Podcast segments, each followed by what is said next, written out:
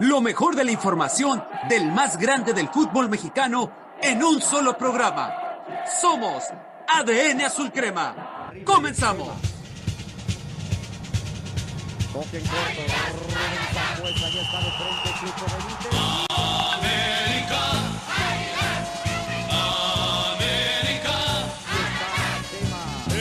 Estoy contigo, oye mi corazón. ¿Qué tal? Muy buenas tardes. Bienvenidos a otro programa de ADN Azul Crema. Sí, no soy el teacher del Pino Cisneros, soy José Luis Macías, su servidor. Y hoy estamos para hablar del el equipo, la verdad, con todo respeto para la gente que nos está escuchando, que es orgullosamente Azul Crema, el equipo más vergonzoso de lo que llevamos de la temporada, sin ninguna duda. Ya estaremos planificando porque hay temas muy importantes de los cuales tocaremos en la mesa, principalmente hablando de esta derrota contra los Tuzos del Pachuca en el Estadio Azteca, que lo habíamos anticipado, el equipo que más ha ganado en torneos cortos en el Estadio Azteca contra las Águilas del la América, son los Tuzos del Pachuca.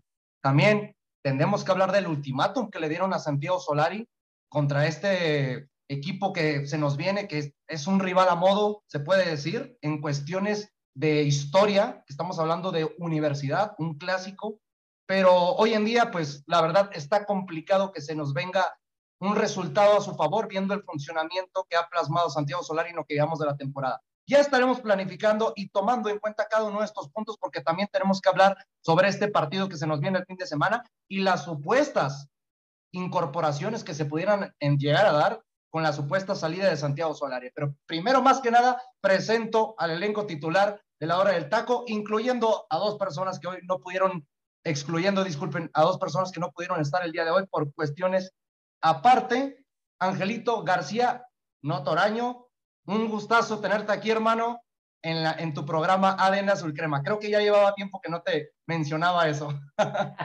Así es, José Luis, este, una, una presentación clásica en aquellos inicios cuando ingresé aquí a ADN Azul Crema. Es un gusto estar con todos ustedes, sobre todo con nuestra audiencia, ¿no? Que siempre fiel, eh, para pues esperar una crítica severa para este Club América que la verdad, como lo dices, habíamos anticipado en el programa anterior, de hecho, tú y un servidor. El 3-1, ¿eh? Y el 3-1, exactamente. Y no era porque quisiera ser pesimista, sino porque yo veía las condiciones de Pachuca y no tanto por la historia a favor de ellos que en cuestión de jugar en el Azteca, sino cómo venían jugando esa dinámica, esa presión. Sabía que el América no iba a aguantar ese ritmo y que iban a sucumbir en algún momento y así fue.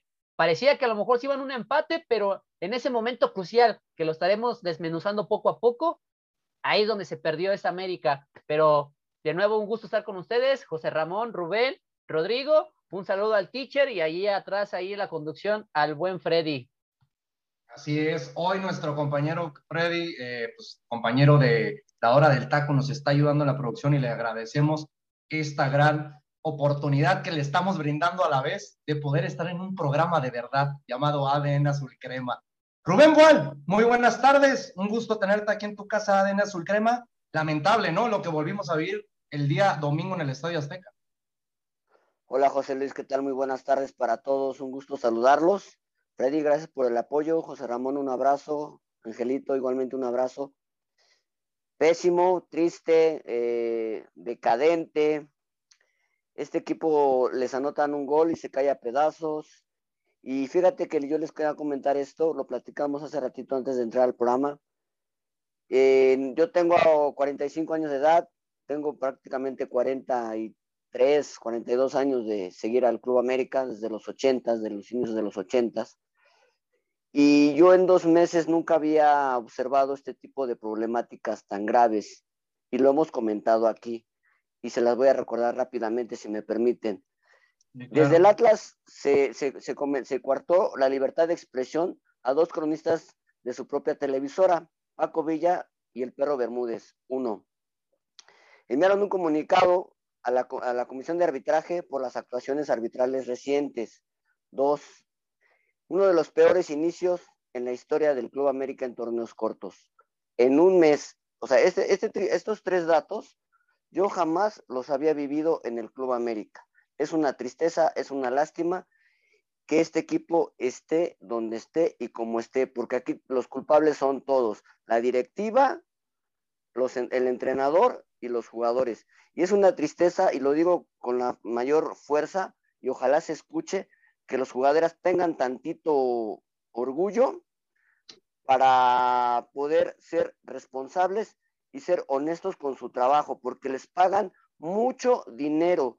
Y a nosotros que somos personas comunes y corrientes, si mañana eh, llegamos al trabajo y no rendimos, nos corren. Y aquí es diferente. A ver, que corren es al entrenador. Es una vergüenza. Sí, concuerdo totalmente contigo. Creo que hay muchos factores por el cual debería haber una reestructuración en este equipo, hablando por el de arriba, con todo respeto, porque no está teniendo los pantalones para tomar decisiones en estos momentos tan lamentables para una institución que está renombrada por el, nombre con letras mayúsculas de grandeza. José Ramón, mi compañero de otros programas, mi Muppet Baby. ¿Cómo estás, José Ramón? Muy buenas tardes. Bienvenido a tu casa, ahora Arena Azul Crema.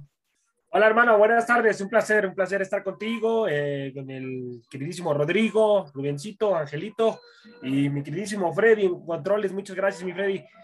Eh, pues una situación lamentable la de las Águilas del la América, mi queridísimo José Luis hermano, que a mi punto de vista ya lo tuvieron que haber corrido desde, desde el Morelia Morado hermano, desde ahí me parece que le tuvieron que haber dado cranky a Solari, una situación lamentable que ya vamos a estar poniendo sobre la mesa, pero un placer, un placer muchachos estar aquí con ustedes.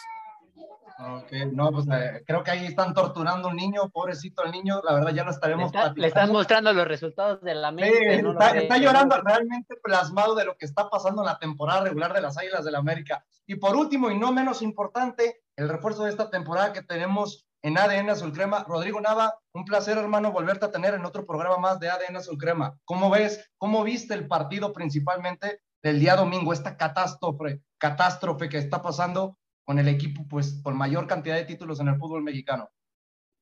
Saludos, José Luis, el gusto es mío. Eh, un gusto, como siempre, aquí participar en el programa de ADN Azul Crema.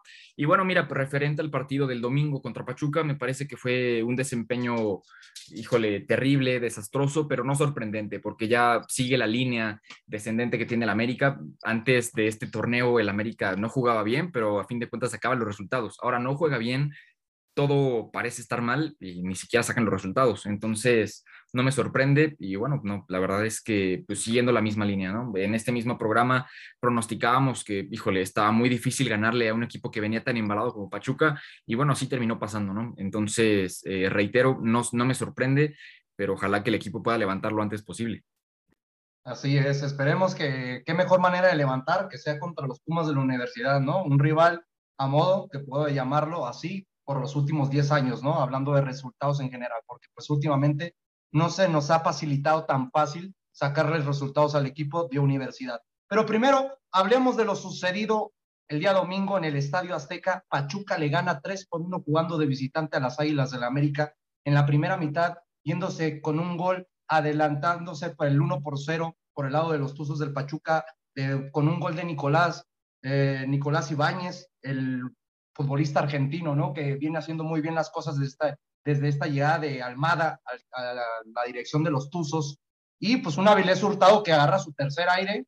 Y la verdad, desde que me pongo a pensar, desde que regresó a Pachuca, volviendo a plasmar esa buena idea de juego que plasmó desde su llegada, su primera instancia con el equipo de los Tuzos del Pachuca. Primero, primer tiempo, 45 minutos, 2 por 0. Yo creo que ya estaba más que liquidado el partido por el lado de, Pachuca, hablando en el Estadio Azteca, esto que sucedió el día domingo. Y pues el América tuvo y nos dio un poquito de esperanza Henry Martin con un zapatazo que le reventó casi el travesaño al portero Ustari del, del, equipo contrario. Y pues ya para finiquitar el partido, pues Víctor Guzmán, ¿no? Un viejo conocido del fútbol mexicano que realmente me da gusto por el talento, la calidad que tiene Víctor Guzmán, que se haya quedado en Pachuca y que haya retomado fuera de sus problemas extracanchas estas cualidades que ya le conocíamos al futbolista mexicano. Primero que nada, pues me voy contigo de lleno, Rodrigo Nava. Realmente el América está para estar sufriendo como está sufriendo actualmente en esta presente temporada, sabiendo la plantilla que tiene, que en mi punto personal no es para estar en los primeros cuatro, pero realmente ni siquiera estás en los primeros ocho.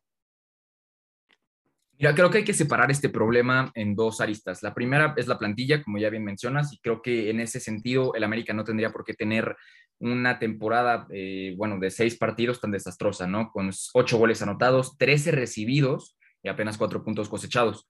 Por el tema de la plantilla, eh, no, pero bueno, pues ahora vamos al tema de Solari, ¿no? Que desde que llegó al América en enero del año pasado, pues no ha podido tener un progreso deportivo significativo sí es cierto que en las primeras fechas del primer torneo, me parece que fue el clausura 2021, bueno, pues tuvo un desempeño malillo, por ahí empezó a, subir el nivel, pero bueno, pues ahí se mantuvo y ahorita va en descenso, ¿no? Creo que el América está sufriendo de más, la plantilla podría hacer muchísimo, muchísimo más, al menos como para poder competirle a Mazatlán, a San Luis, a un Atlas que, perdónenme, a pesar de ser campeón, tendrías que ganarle y realmente no estamos viendo eso. Y no, y no solo el tema de los resultados, sino que ahora también nos estamos volviendo locos y teniendo a Santiago Naveda, que es un contención natural, a Jonathan Dos Santos, que bueno, pues a fin de cuentas es un interior, pero lo puede, es bueno, un, un volante mixto, pero que a fin de cuentas te lo puede, te puede resolver problemas ahí en la contención, no los alineas y metes a Miguel Ayun, que en la vida había jugado ahí. Él te puede jugar como interior también, te puede jugar eh, como un delantero, como un extremo, como lateral derecho o izquierdo, pero nunca de contención. Solari se volvió loco, buscó la velocidad, pero bueno, la verdad es que vemos lo que pasó, se equivoca en los dos goles y pues mal, mal y de malas. Y miren, compañeros, creo que no soy el único que se vaya a acordar de esto, ¿no?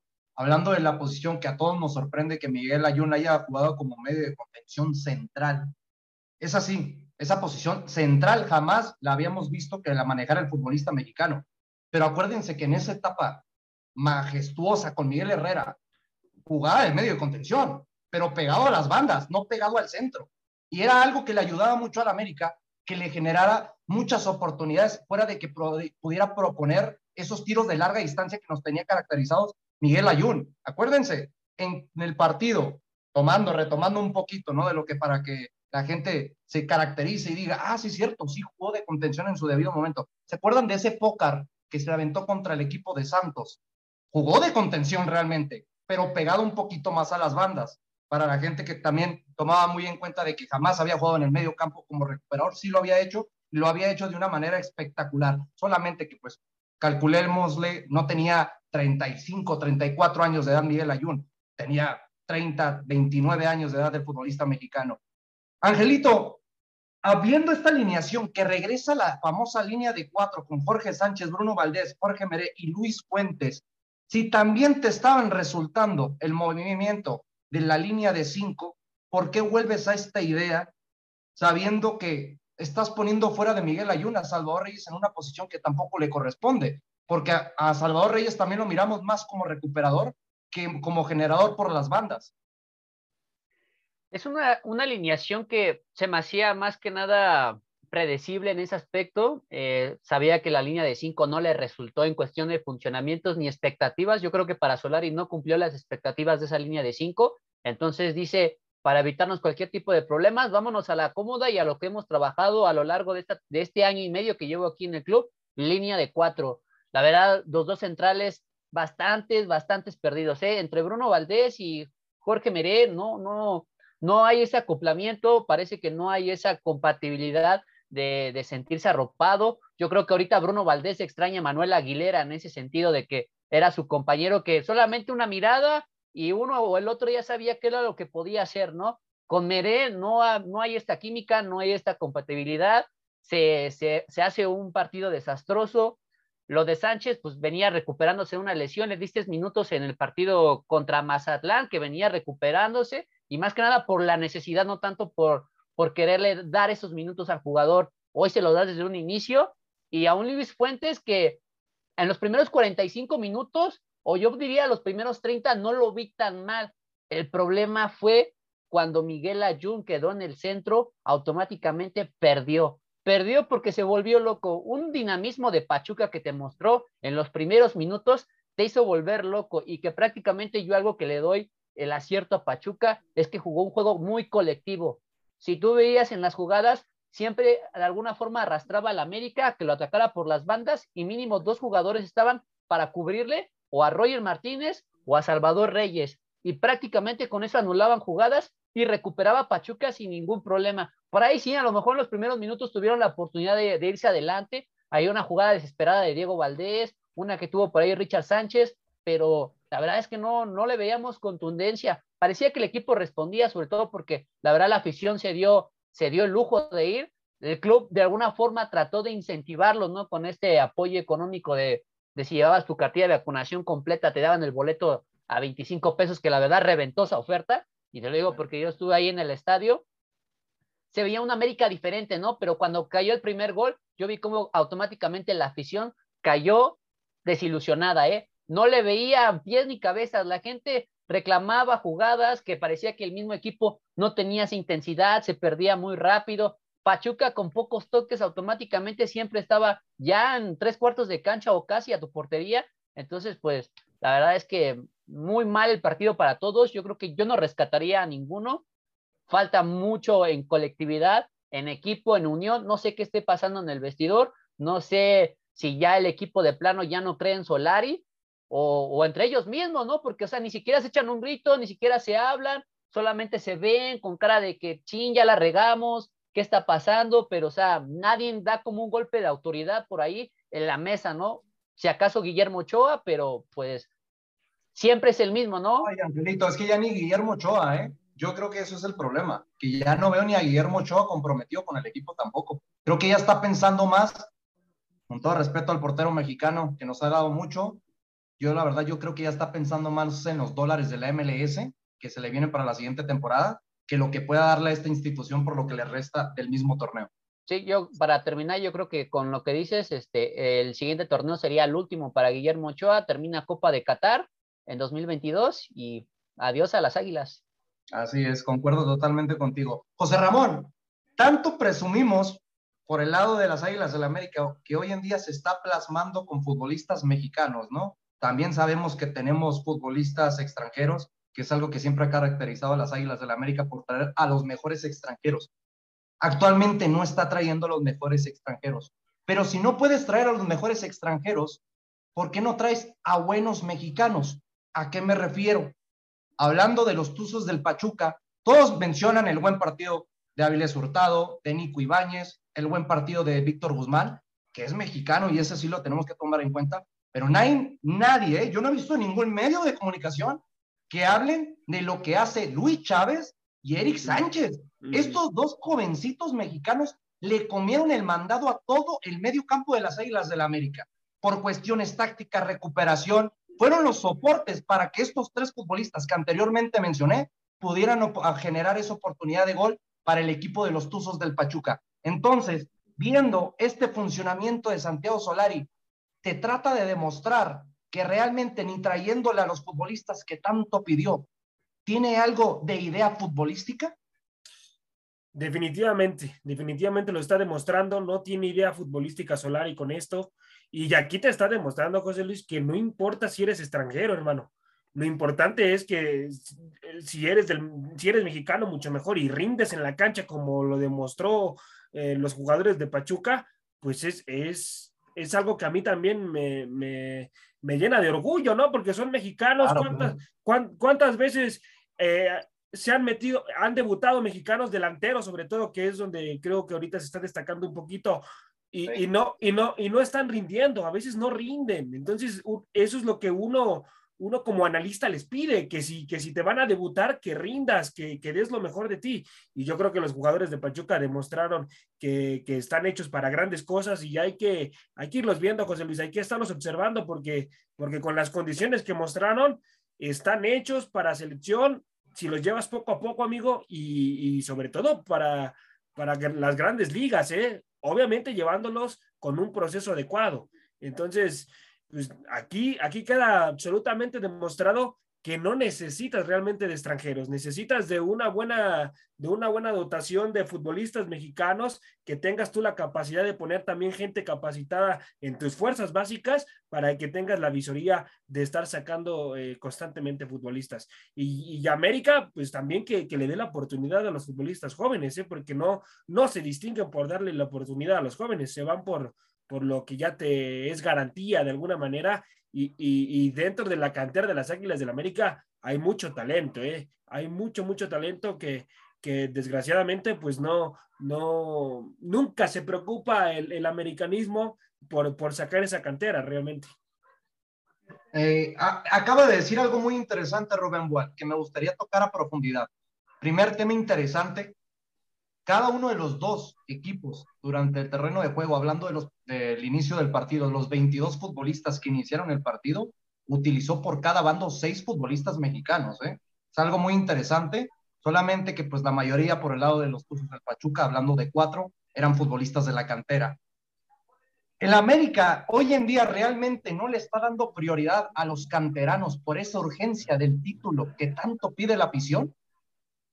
Sí, esa es una de las razones y lo hemos venido comentando. Y por eso es que también Naveda ahorita no ha podido jugar, no ha estado alineando porque sabemos que Naveda viene de una lesión y ahorita Solari no lo tiene contemplado por esa situación. Entonces yo creo que esa es una de las razones.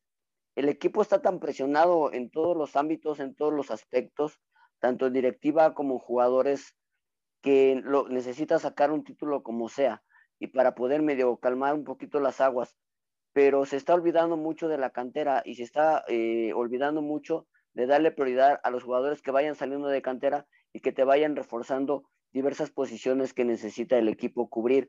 Eh, uno de los problemas que veníamos comentando es la media cancha. No tenemos ya un 5 ahorita. Aquí no. Está totalmente fuera del torneo. Podría regresar para la liguilla, pero sabemos que en el América no, las cosas de las lesiones se manejan de manera diferente a menos que fuera muy necesario, si es que la América llegara a la liguilla, podría entrar. De otra manera, yo creo que lo veníamos contemplando hasta el otro torneo. Entonces, eh, siempre la media cancha es la que te da ese equilibrio y el América ahorita en este momento no lo tiene. Comentamos al principio del torneo que el América tenía posiblemente la mejor media cancha del fútbol mexicano, con Naveda, con, con Aquino, con Richard Sánchez, con este Jonathan dos Santos. Bueno, a lo mejor tú no estabas tan de acuerdo, pero creo que la mayoría de, nosotros coincidimos, ¿no? Que, teníamos la mejor media cancha. Pero ¿sabes qué es lo peor de todo esto? Que nada más se nos cae un jugador y, todo el mundo, y todos los demás bajan mucho su nivel. Entonces, aparte de esto, el nivel futbolístico de cada uno de los jugadores mentalmente es muy pobre. Otra de las cosas que yo quiero comentar es que cuando el el vestidor está roto, los jugadores no ponen su, empeño, no ponen, no aprietan, no corren, no luchan por sacar el barco adelante. Entonces es una de las problemáticas. Yo siempre he dicho que cuando un vestidor está roto, cuando un vestidor ya no jala parejo, es cortar de tajo con el entrenador. O, lo comentamos hace ratito con, con, Freddy antes de entrar al programa, o llegue alguien, un directivo, que tenga los pantalones para sentarse en, en el vestidor y dar un manotazo fuerte en la mesa y decirle a los jugadores, aquí ustedes tienen que ponerse las pilas, aquí ustedes son empleados, aquí ustedes tienen que venir a jugar. Y si no, este, a ver, nos vamos de aquí a rescindir contratos. Y, te vas a jugar con la 20, con la sub-20, pero algo tienes que hacer porque este equipo se está cayendo a pedazos. Exactamente, concuerdo con eso. Y a ver, Rodrigo, a mí me sorprende algo para ya irle tocando un poquito de cierre a este tema de lo que sucedió el día domingo sabiendo que es un equipo tan competitivo que para que le puedas llegar a competir y ganar a los Tuzos del Pachuca, tenías que dominarle sin ninguna duda su generación, que es el medio campo.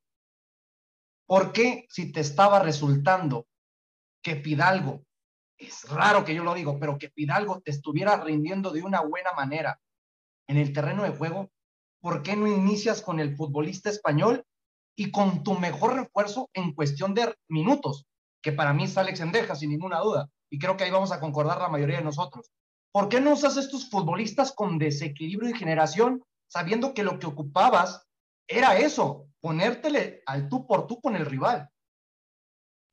Mira, José Luis, creo que no podría estar más de acuerdo contigo. Álvaro Fidalgo viene siendo el mejor futbolista de la América. Tal vez eh, comparándolo un poquito con Chava Reyes, sabiendo obviamente que, a ver, sus funciones son completamente distintas, ¿no? Pero mira, aquí te tengo unos datos. Eh, Álvaro Fidalgo entre los mediocampistas del Clausura 2022, de hecho este dato ya se los había mandado compañeros, pero ahí les va. Es el número uno en cambios de ritmo, el número dos en acciones progresivas, el número tres en pases filtrados, el número 5 en pases clave, el número 5 en uno contra uno ofensivos y el número 6 en precisión de pase. Esto nos habla de que está teniendo un torneazo, realmente lo está haciendo muy bien y yo no entiendo por qué Solari lo sacaría. Entendería que puede ser por un tema de quitarse presión de encima, ¿no? Porque sabemos que Fidalgo ha sido muy criticado a lo largo de la era Solari porque está siendo protegido por el argentino, porque tal vez eh, de repente sale con pases hacia atrás, no con tanto sentido, pero no es el caso.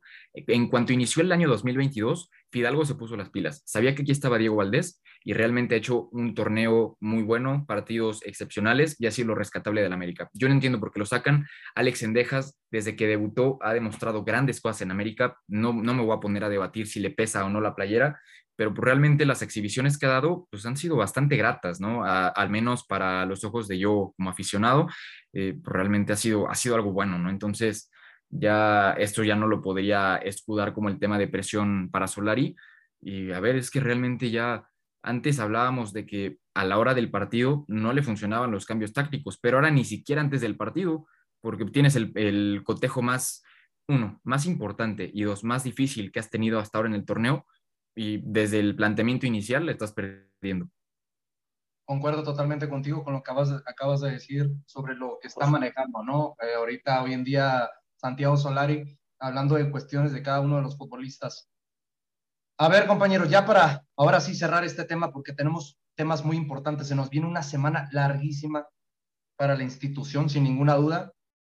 ¿Hay algún futbolista, en serio, de los refuerzos que se pueda rescatar en este tercio de lo que llevamos de la temporada? José Ramón. Eh, amigo, te, presento un amigo, se llama micrófono. Yo creo que, yo creo que Sendejas, hermano, es el único que se puede salvar, ¿eh? Porque ni Meré, Meré ha quedado de ver. No, muy. Eh, eh, no mucho, hermano. Te diría que es el peor, ¿eh? El, partido, el, no, no, tampoco. Creo que con el Morelia Morado se defendió, ¿no? Eh, el partido que sí lo vi desastroso fue con Pachuca, ¿no? Ahí sí fue un desastre. ¿Cómo que el primer gol? Un desastre en, base a, los errores del. Entonces, este, pues yo creo que, que me ha quedado mucha de ver, hermano. Y, hay que enseñarle ¿eh? que hay ciertas faltas que, que piensa que allá pues, no se marcan, pero aquí sí te las van a marcar como amarilla, entonces hay que irlo educando ahí al muchachito, ¿no? A Meré. y pues el único que salvo, hermano, es Endejas. El único que salvo es Endejas, hermano. Ha demostrado, creo que tiene ganas, se le ve luego, luego, de inmediato. Trae otro chip de hermano, definitivamente. Sorprende mucho, ¿eh? Que Sendejas, creo que vamos a concordar muchos con, la, con este futbolista mexicano, pero Ángel García, para ti es Sendejas realmente el futbolista que más ha rendido de, hablando de los cinco refuerzos que llegaron en esta presente temporada? Es que el problema es que solamente tenemos una exhibición comprobable contra, contra el Atlas en, aquella, en aquel partido donde perdieron las Águilas, que se le vio con mucha intensidad, que trató de, de darle ese desequilibrio por la banda derecha, una posición que no venía manejando, pero ante la necesidad de un técnico de no conseguir en ese momento todavía su dichoso extremo derecho, lo coloca más que nada por el perfil, ¿no? Porque sabe que su pierna zurda es la, es la habitual, la con la que más remata, pero después de ahí ya no le dio minutos, ¿eh? y si le dio fue muy pocos y contra Pachuca ya prácticamente lo mandó al matadero, ¿no? O sea, ante un resultado imposible que yo no veía que de alguna forma pudieran eh, darle la vuelta, ¿no? Si cuando Henry Martin tuvo para matar el empate, dije, no, pues con cendejas y con esta presión para estos jugadores, dije, es imposible que te pueda resolver un partido que ya estaba prácticamente finiquitado y sobre todo que Pachuca te identificó que ya te había metido dos delanteros y te pone línea de cinco, ¿no? Entonces te complica más ese aspecto. Eh, pero yo siento que Sendejas lo ha mostrado bien, pero no sé por qué, qué pasa con Solari que al final se le va la confianza, ¿eh? Se le va la confianza. Así pasó con Santiago Naveda, lo metió dos partidos seguidos de contención. ¿Y qué pasó en este? ¿Por qué desconfió de él y se va por un Miguel Ayun? Dice que por la experiencia, ¿no? Pero vámonos mejor por posiciones, ¿no? Que el jugador te rinda por su posición. Que, que si a lo mejor ni sabes que no me está rindiendo, voy a buscar a alguien que sea de esa posición natural, porque por ahí, por ahí fue, o sea, todos los goles cayeron por el centro, ¿no? Y por la nula presión también del América. Entonces, Sendejas para mí es un refuerzo que puede dar la cara, pero hay que darle minutos, ¿no? Porque si no, entonces, ¿de qué, de qué forma o de qué sirve que lo hayas traído, ¿no? Si nada más lo vas a traer para partidos que quieren que los resuelvas ya con un marcador muy abultado, pues también es imposible, ¿no? Dale oportunidad en los primeros minutos. Así es. Rodrigo, ¿concuerdas tú también que es Endejas? Brevemente ya para pasar al tema de lo que se viene del ultimátum de Santiago Solari. Sí, concuerdo completamente. Es Sendejas y la verdad es que quiero ser breve. Es Alejandro Sendejas, no se le ha dado la oportunidad y no me sorprende para nada que haya sido el refuerzo más, más destacado. ¿eh? Sabemos lo que hizo el torneo pasado en una ofensiva tan endeble como es la del Necaxa, logró destacar seis goles, dos asistencias, entonces ahí la dejo. Así es. Rubén, ¿para ti es Sendejas también? ¿Concuerdas con tus tres compañeros el día de hoy? Eh, sí, coincido, pero también pondré ahí al parejito a Diego Valdés a pesar de todo, ha intentado tener la pelota, por ahí hizo un gol, también ya tuvo ayer el sábado, con el domingo, perdón, un Ha tratado de, ay, perdón, perdón, una disculpa. Eh, sí, coincido también que ha sido, ha sido Cendejas y también este Diego Valdés creo que ha hecho las cosas bien en la media cancha, pero Solari está tan desesperado que lo saca en momentos importantes y claves de los partidos. Cuando el equipo, el equipo, el partido se le voltea, Diego Valdés sale y salió muy enojado el día domingo, pero él ya tiene un gol y tiene por ahí también una asistencia.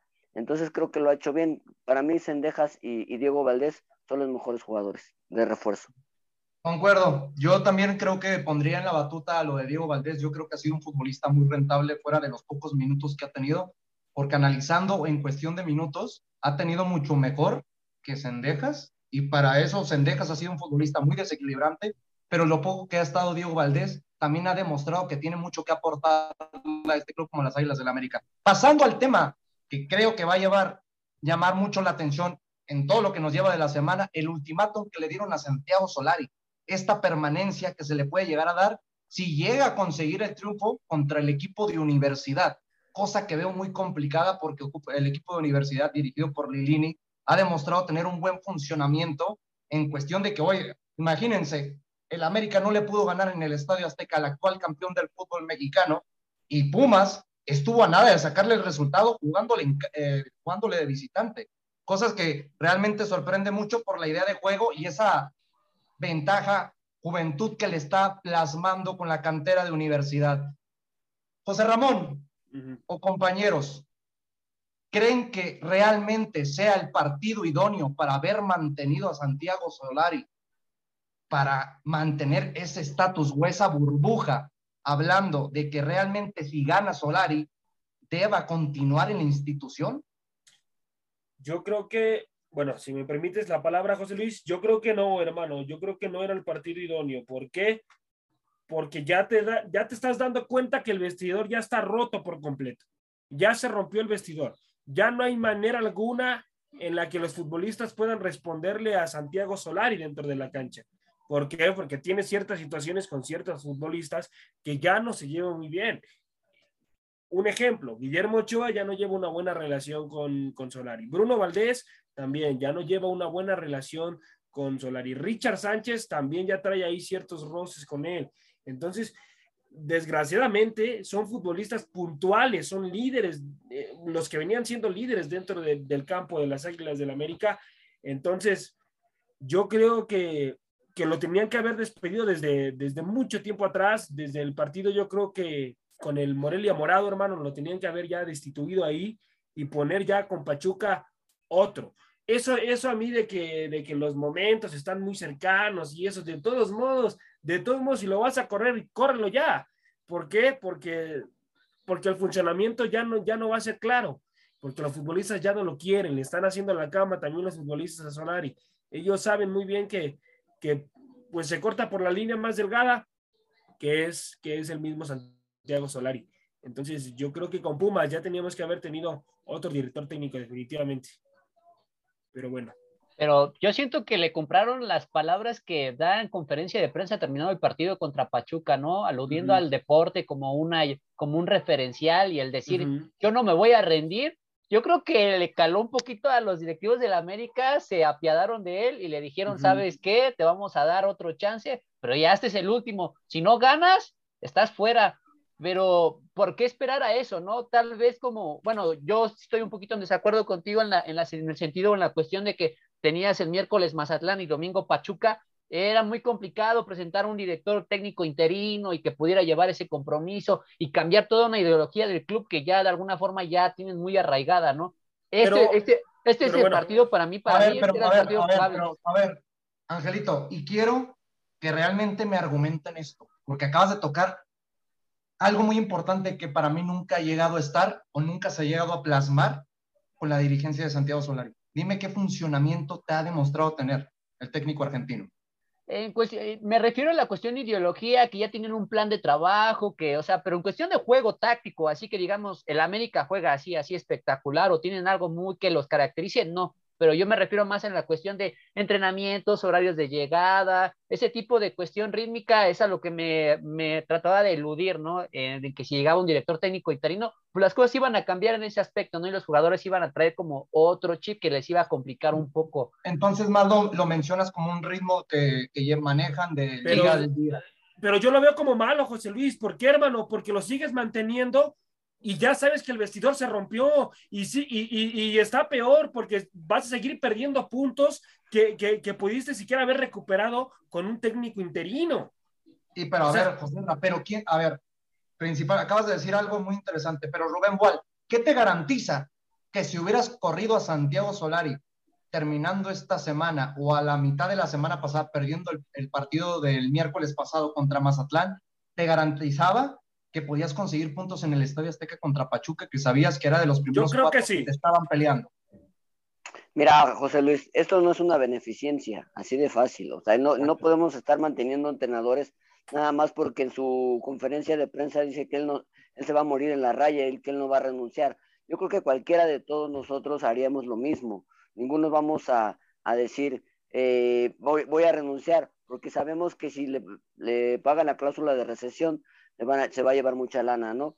Y respondiendo a tu pregunta, no sé si es, es, muy difícil saber si ya con un eh, director interino pudieran haber sacado alguno, uno o, los mismos tres puntos contra Pachuca, pero yo pienso que podría por lo menos haberle metido más intensidad debido a que este equipo ya en descontento con Santiago Solari afuera, por lo menos ya estarían más a gusto trabajando de otra manera. Ah, eh, posiblemente yo creo que esa será una de las razones. Por lo pronto meterían más intensidad. No sé si les alcanzara para ganar, porque el equipo también ahorita no está ni siquiera ni bien dirigido ni bien entrenado y sobre todo trae una actitud muy negativa.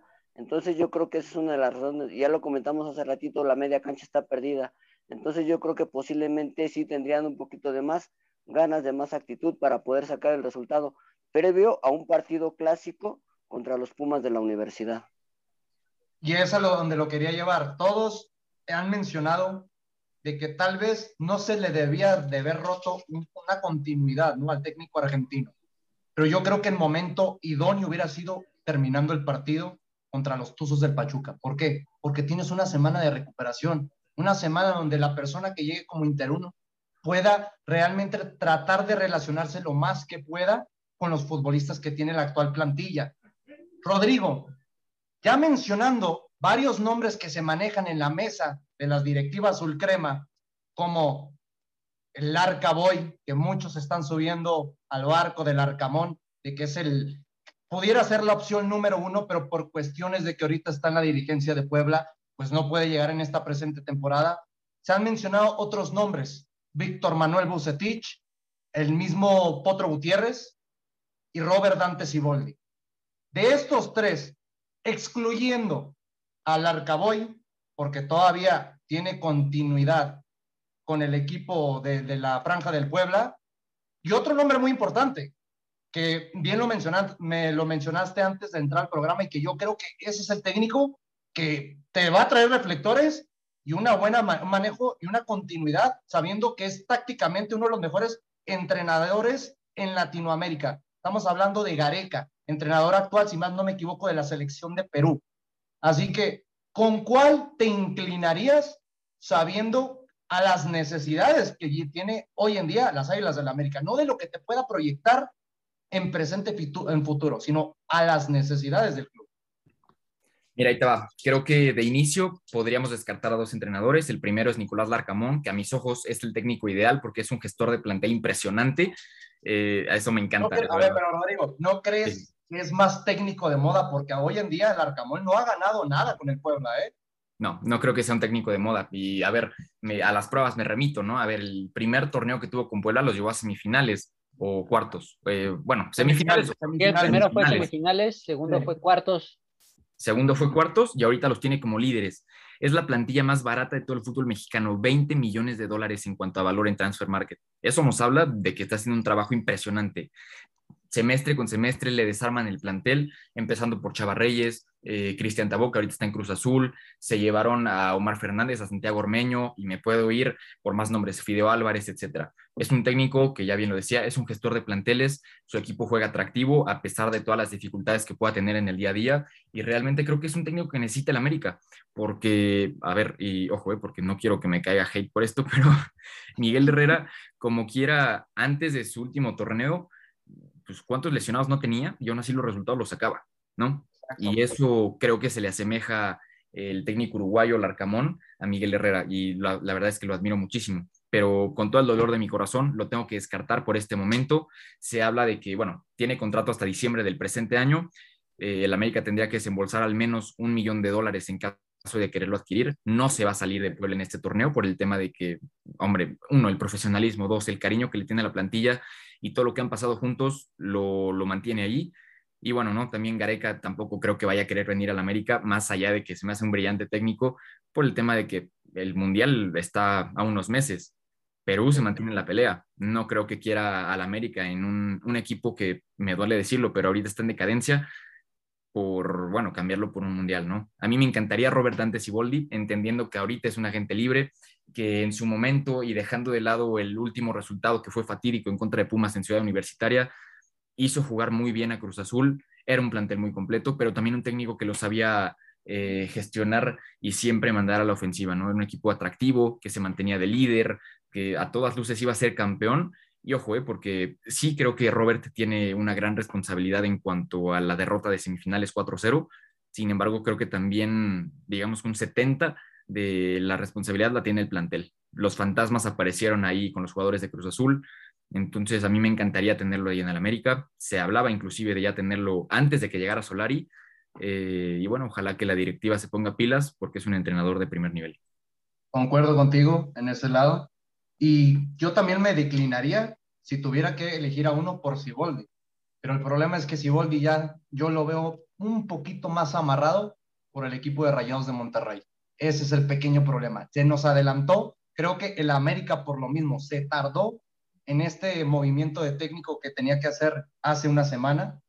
Pero, Angelito, si tú tuvieras que elegir una de estas opciones, incluyendo al Arcamón, porque pues yo sé que eres amante del sistema del Arcamón como mi compañero Rodrigo Nava, y no dudo, como muchos compañeros de aquí de la cadena de Radio Gol, ¿por quién te declinas?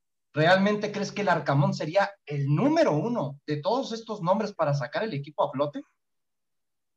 Yo pienso que sí, y más que nada por la cuestión táctica.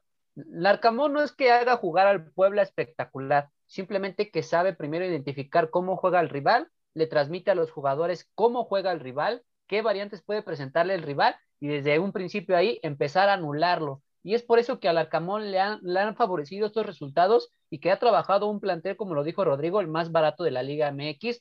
Y yo creo que si el Arcamón quiere sentar bases y decir que es un técnico que puede eh, revolucionar esta Liga MX de porque se habla mucho de que aquí en la liga reciclamos técnicos y siempre son los mismos de, de siempre. Eh, yo creo que si el Arcamón quiere dar un golpe en la mesa, tendría que llegar a un equipo mediático para poder dar ese salto de calidad y por lo menos aspirar a algo aún más grande, ¿no? Porque yo siento que este técnico ha estado en equipos muy pequeños, que los ha hecho competir, que los ha llevado a competiciones que no se esperaban que llegaran, ahí con Anzofagasta, con un equipo venezolano. Este, la verdad es que el Arcamón en cuestión táctica me interesa bastante, pero si también tuviera a una segunda opción, yo lo comenté desde un principio, Robert Dante Siboldi para mí era la opción indicada y agregar un poco a lo que comentaba Rodrigo, yo, si Cruz Azul con Juan Reynoso fue campeón, fue porque retomó ciertas bases que dejó Robert Dantes y Boldi, y que para mí era, era, era era el torneo de Cruz Azul. Si Juan Reynoso lo, lo multiplicó en defensa, ya tenía un trabajo con Ciboldi en ataque, en productividad de goles, porque hay que recordar que ese equipo de Cruz Azul con Ciboldi era, era una máquina de goles, ¿eh? Una máquina de goles que sí que un partido pudiera haber tenido malo, pero por lo menos es un técnico comprobado, que ya fue campeón en la liga, que conoce el sistema de competencia, que no tienes que adaptarlo y que esperar que si puede tener un torneo mal y que a lo mejor en el segundo yo siento que puede ser un técnico que te puede traer resultados porque ya conoce la liga. Esas serían mis dos opciones, nada más. No vería otro técnico, serían reciclables los demás, pero para mí ellos serían como los dos principales. Puta. A mí lo que me sorprende mucho, Rubén Boal, es de que mis compañeros sí descarten mucho a Ricardo Gareca. Un técnico que le puede aportar mucho, pero que depende de sí mismo para calificar al Mundial de Qatar 2022, que está a la vuelta de la esquina. Imagínense de pura casualidad, sabiendo que Perú ahorita se encuentra en el quinto lugar, en el lugar de repechaje, llegar a quedar fuera. ¿Estaría mal que el América tirara la casa por la ventana y fuera por el técnico, Ricardo Gareca, hablando de que ya no tendría posibilidades de disputar el Mundial? Sería genial, o sea, sería genial poderlo traer. Ahorita yo lo veo complicado porque el América lo que necesita es ya tener algo eh, para este mes o para el próximo torneo y no sé si Gareca le dé el tiempo para poderlo traer. Ahorita él está concentrado en Perú, él está concentrado en, ir al Mundial con su selección, entonces yo creo que él está más enfocado tanto mentalmente como emocionalmente para llevar a Perú al Mundial. Eh, una de las cosas que comentaban hace ratito acerca de los técnicos, eh, lo del Arcamón me gusta, yo creo que a todos nos gusta, el único detallito que sí podría yo poner en contra es que no sé si tenga la calidad como para dirigir un equipo grande como es el América. Y que el América pague un millón de dólares. Sí los tiene y los va a pagar. Yo creo que, Angelito, concuerdo mucho con Rubén, ¿eh? No creo, porque te voy a decir algo. Ese es el único detalle. Es que la exigencia que te da el América no te la da el equipo de Puebla. Ese es el problema.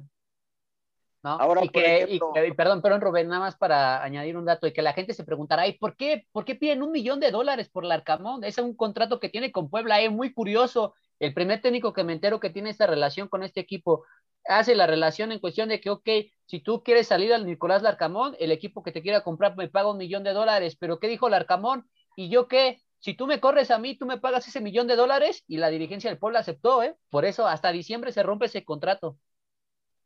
Imagínense ahorita que, imagínense ahorita que volviéramos a esas etapas eh, donde la América agarraba y arrancaba las cosas, tanto los entrenadores como los, como los jugadores, ¿no? Eh, imagínense, yo sé que es muy complicado poderlo traer en, este, en, en estos meses, ¿no? Pero imagínense que la América le dijera al Puebla, a ver Puebla, aquí te van cuatro millones de dólares, la cláusula de recesión y estos tres millones para ti y a lo mejor un millón de dólares más para, para este Larcamón.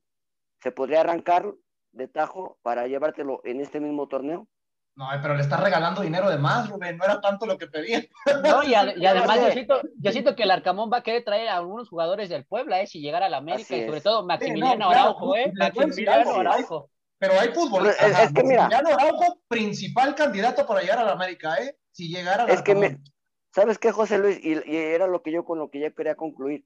Eh, también el América tiene que pensar qué es realmente lo que quiere. Si quiere eh, un entrenador para este torneo como interino y ya el próximo en junio ir por Larcamón sí o sí, no sé si todos estos entrenadores que estamos mencionando quieran aventarse esa papa caliente y decir, bueno, yo nada más voy a, no voy a contratar por tres meses. No lo sé. ese, es, otra, ese es otro punto de vista. Me van a matar de loco, ¿eh? Pero si tuvieras que jugártela con uno de estos técnicos como interino, me quedaría con Víctor Manuel Bucetich.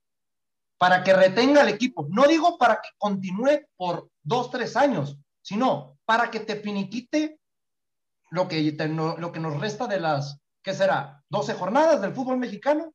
Tena, hermano. Ahí tienes a Tena como interino, lo puedes Pero no le van a dar la oportunidad a Tena, hermano, ese es el problema. Si te tienes que ir por alguien capacitado, vete con el Rey Midas, que ya el apodo le queda entre comillas porque desde los últimos 10 años no ha ganado ni un título en la Liga MX. Pero fuera de eso, no hay que olvidar y ya hay que, los técnicos, no hay que olvidar, compañeros, que son los ganadores. más ganadores del fútbol mexicano.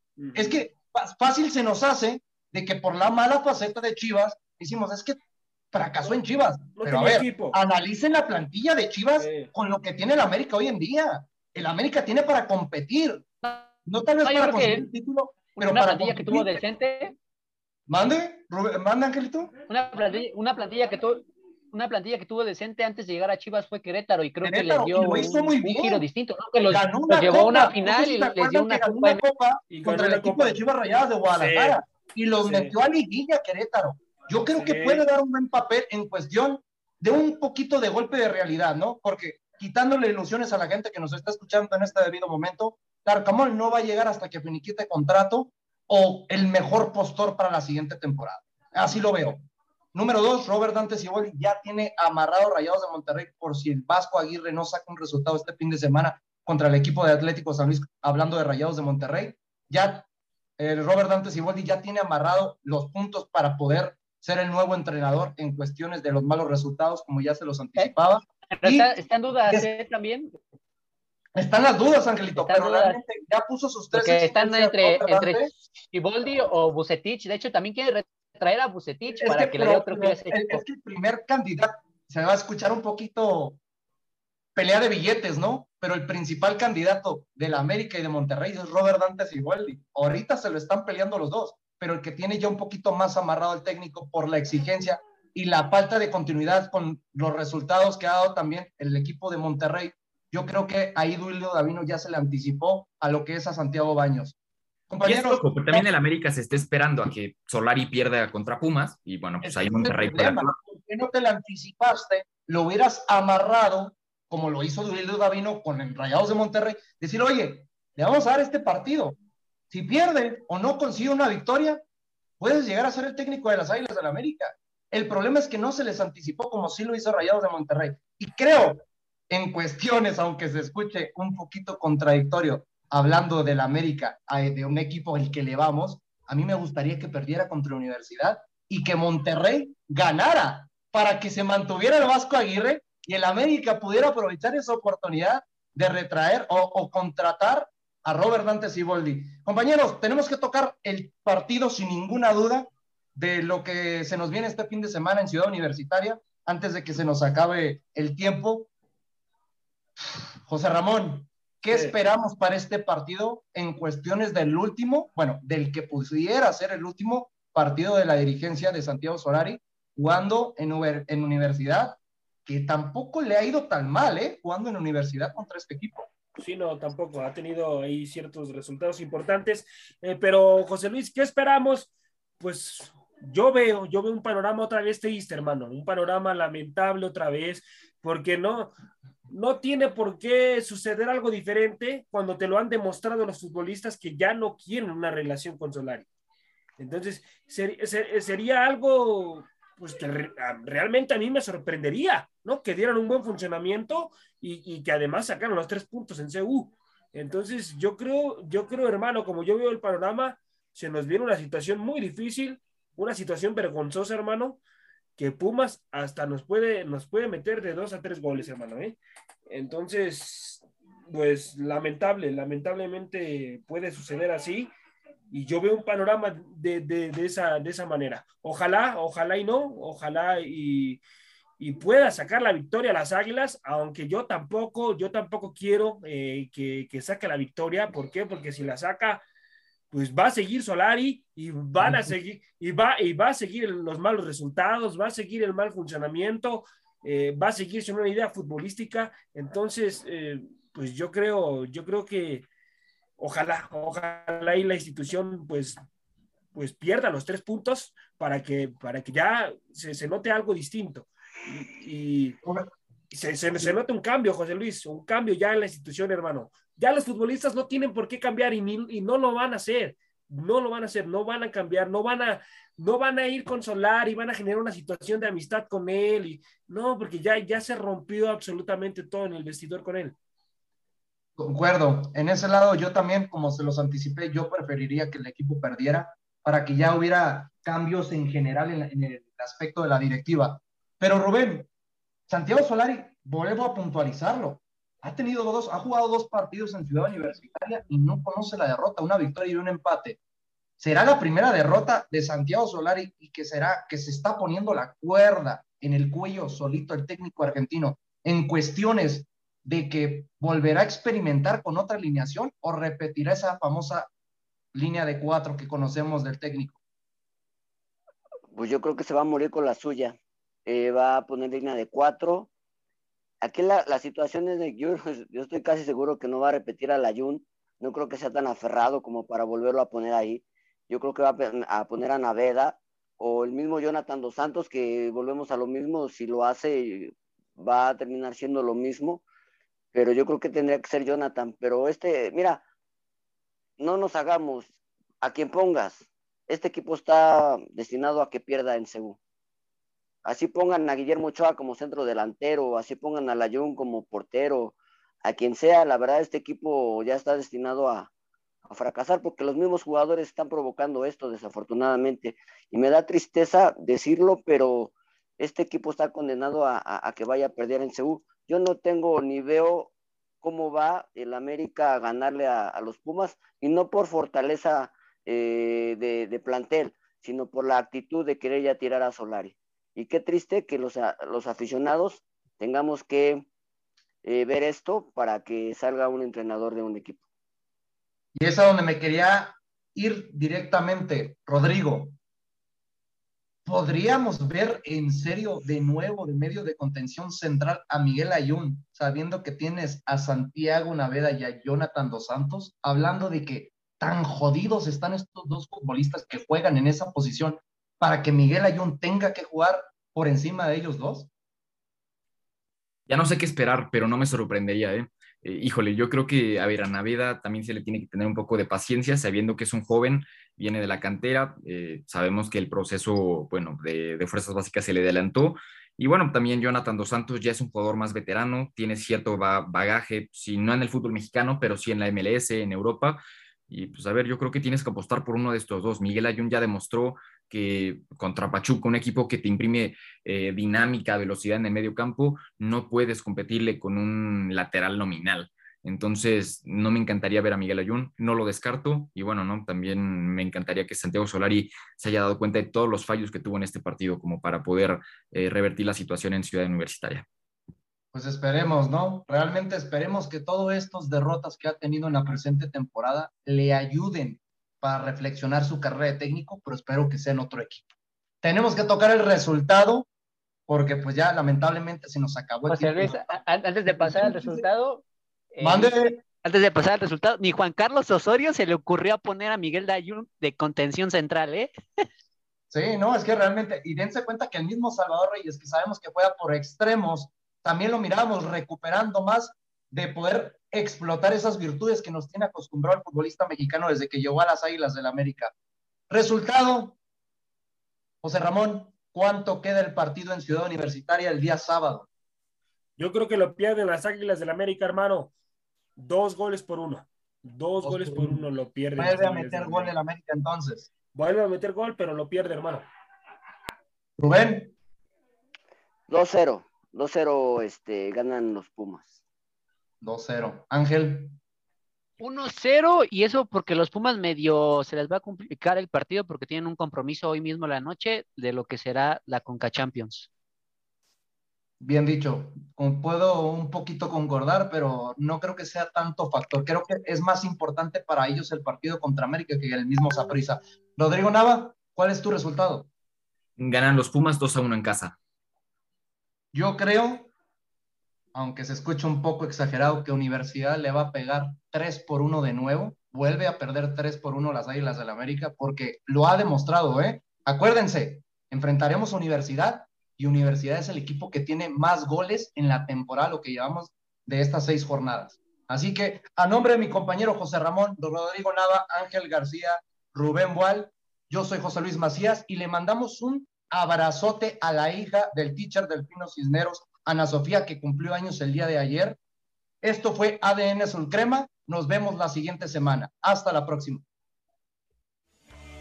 Ya estás bien informado de la actualidad del más grande del fútbol mexicano. Somos ADN Azul Crema. Hasta la próxima.